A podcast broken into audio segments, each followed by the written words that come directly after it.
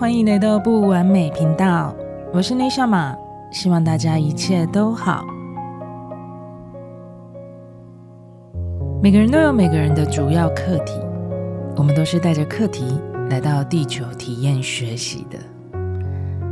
所以首要的课题就是什么呢？就是我们的父母。所以亲子关系的问题真的是很容易发生的，只是可以把它分为台面上或者是台面下的。很多只会选择顺从啊、隐忍的，都属于在台面下的，但是不代表他们就没有问题。只有自己才知道他喜不喜欢这样的方式，想不想跳脱这样的模式。在很多时候呢，我们都无意识的复制了。父母亲的行为模式，是我们真的如果没有去觉察都不会发现到的，因为太自然贴近了。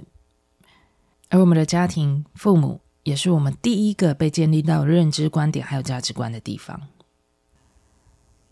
但我后来发现一个很微妙的模式，往往我们最不喜欢父母亲的什么样的行为，我们可能早就复制在我们身上了。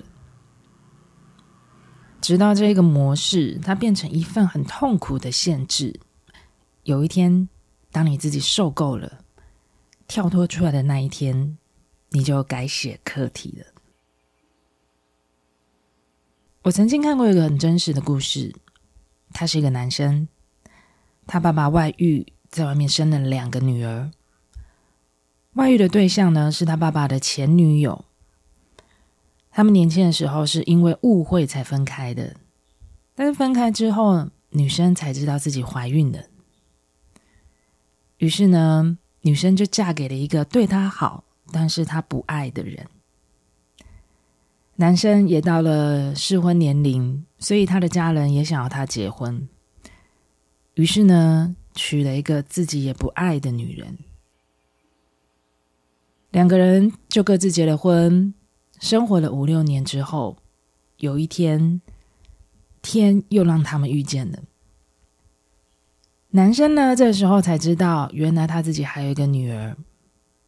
就在这个时候，他知道了这一件事，他该怎么断开呢？就这样，最后男生也让原配知道这件事。三个人僵在这样的状态里面，没有人退。也没有人让。当然，最难过的是谁？就是小孩嘛。他的妈妈不断的一直跟他说，他被外遇的痛苦，他爸爸有多过分，让他开始非常不谅解他的爸爸。他觉得他的爸爸破坏了整个家庭，毁掉了整个家。时间越来越久，他妈妈的痛苦就越来越大，抱怨也越来越多。他开始越来越不想说话，因为除了听妈妈不断的重复抱怨，他真的不知道他能做些什么。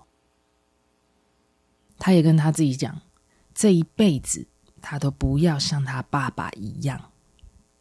结了婚，他就好好的经营他的婚姻，不要像他爸爸一样，还在外面组织家庭。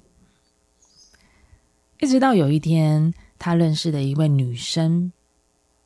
他才开始将自己放在妈妈身上的重心开始抽离出来，因为他有一个受害者的妈妈，所以妈妈总是不停的跟他说，自然他就变成一个很好的倾听者，因为他只能选择听，所以相对的也是他妈妈没有让他有表达的机会，因为他妈妈只想说自己想说的，于是他就变成一个更没有办法说出心里感受的人。没有想到，这大大影响他的感情。他很爱这个女生，最后因为他没有办法表达，所以他们一直都有沟通上面的问题。不会沟通，也不会表达自己对对方的在意，于是女生最后还是离开了。在分开了这一些年，其实他都还是会再去看看有没有这个女生的消息。他其实都还是一直在关心着她。在一段时间过去之后呢，他也认识一个新的女生，就和他在一起。但是他心里真的都没有忘记过那一位前女友。一直到有一天，他现在女友怀孕了，家人就要他们结婚，他就这样子走进了婚姻里面。两年后，也因为一件事，他跟他前女友过去有共同财务的事情，前女友传了一封简讯来跟他确认，这一个他一直想念着的人，再一次的出现在他的生活里面，再一次的打乱了他的生活。他真的很想要好好的珍惜他，好想要跟他重来一次。但是他已经有家庭了，他也有一个小孩。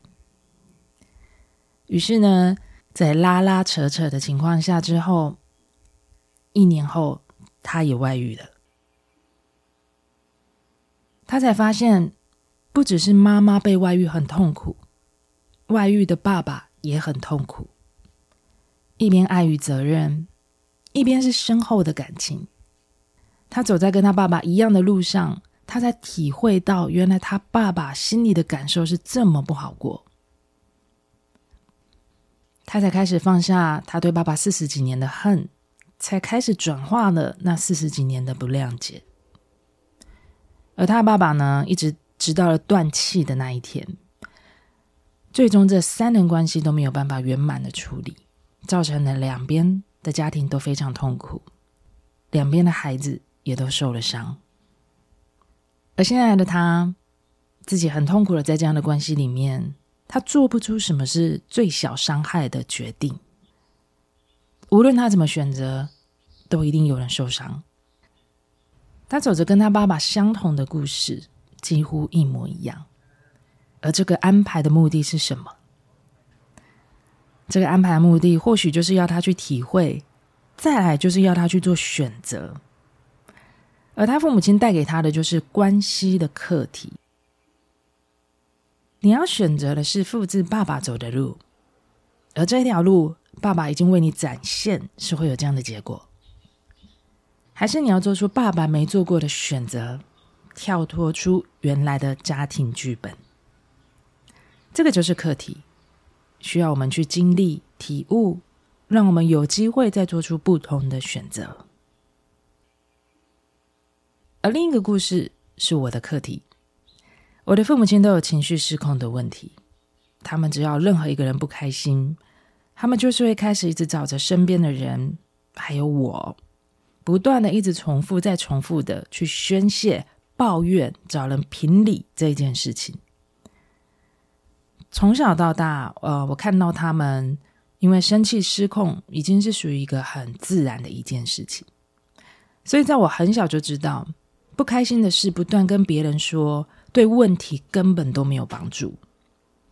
而且，你一直在说着重复的问题，却都没有改变，根本没有人会想要继续的认真听你讲些什么。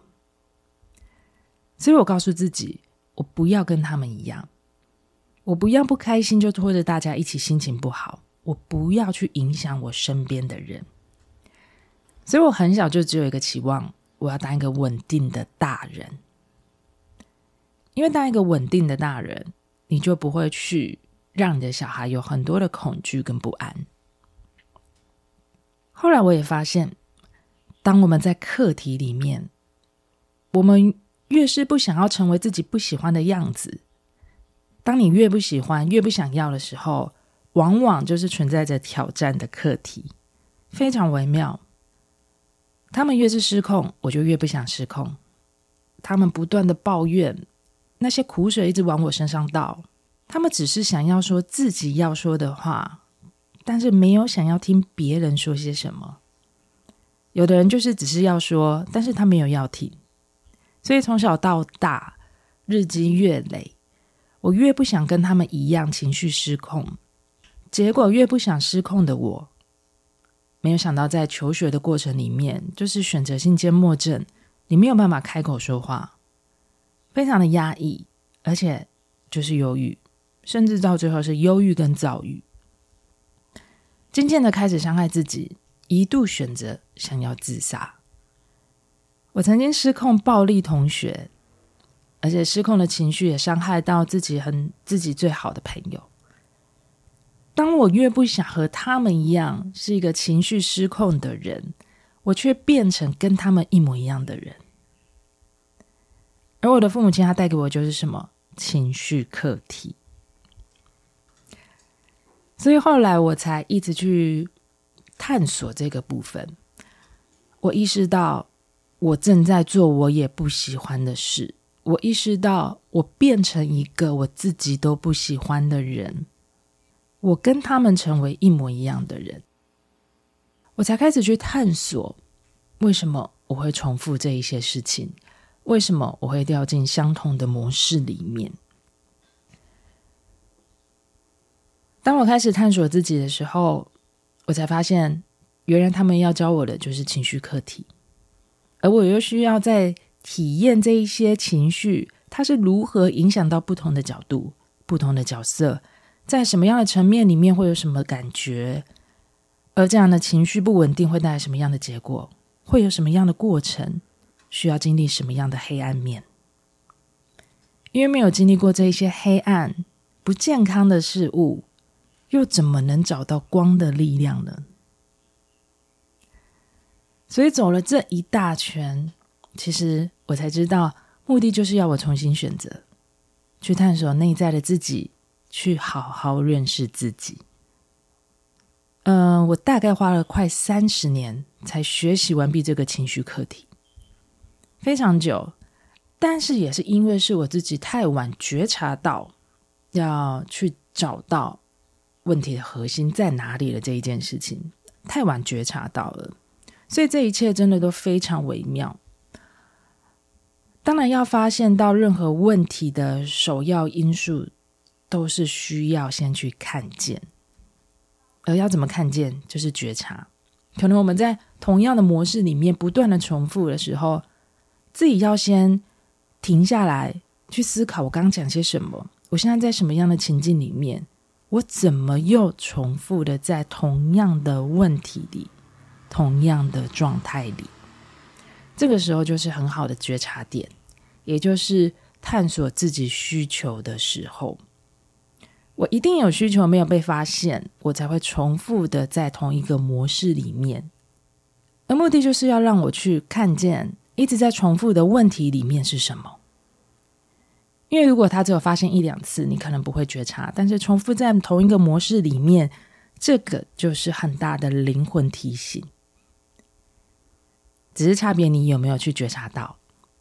所以为什么有些人他可以跳脱出改变？首要的因素是因为他还是先去看见了，他觉察到了。所以我一直觉得所有的安排都非常微妙，不论是你遇见了任何人，包括是你，包括是我们自己在灵魂层面就选择的父母亲，任何在我们身边的人，他们都在为我们展现出不同的生命版本。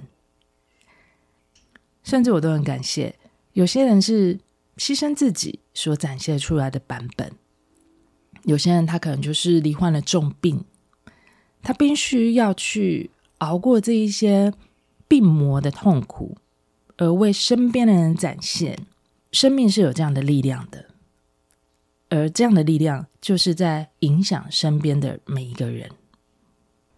目的也都是要提醒我们去做出另一种选择，去看见原来生命也可以有这样的展现。每个人都可以去改写，创造你所想要的生活。当你自己发现你掉到一样的模式里面，当你觉得受够了痛苦的限制，当你觉察发现你不想要的模式，你不想再重复掉进去的时候，你的课题就过关了。所以记得，你有你的选择权，你可以选择继续复制，也可以选择重新创造。这一集就聊到这里，希望你们也喜欢今天的内容。如果你们有想听或想聊的主题，欢迎你们讯息到我的 IG 内下码留言分享给我。如果你们也喜欢我的节目，请记得帮我分享给你们身边的朋友，也请你们帮我留下五颗星的评分，并且记得订阅我的频道。你们的行动支持是我最大的动力来源，也感谢你们给予我的赞助、分享，还有留言与鼓励。最后，非常谢谢你用你最宝贵的时间收听了不完美频道。我是丽莎玛，我们下次见。